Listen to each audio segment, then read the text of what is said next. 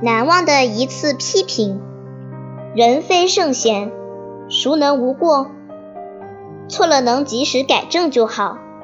在我的记忆中，那一次批评使我至今难忘。那一次，我没有写老师前一天布置的作文，我让语文课代表不要告诉老师，可语文课代表只对我模棱两可的笑了笑，令我胆战心惊。我的心里如同揣了一只兔子一样，不停地跳。我想老师一定会罚我重新写一遍。看看时间，七时三十分了，我鼓足了劲儿，不管三七二十一，拼着命写，费了九牛二虎之力才写好，交了上去。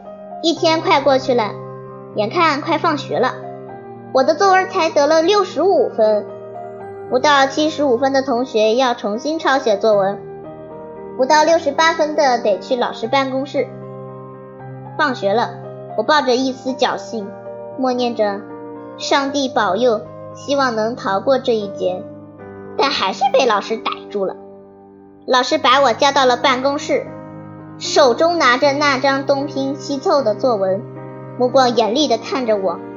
我感觉自己就像阶下囚一样可怜可恨，心想老师一定会把我批评的体无完肤。但出乎我的意料。老师语重心长地对我说：“世上无难事，只怕有心人。你知道是什么意思吗？天下没有难事，只要你用心，没有做不到的事情。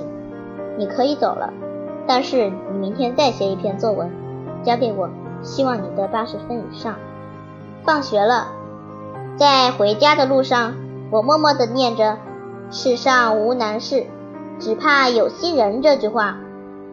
从此以后，每当我在学习上有所懈怠的时候，总会想起那一次难忘的批评和老师那一句意味深长的话：“世上无难事，只怕有心人。”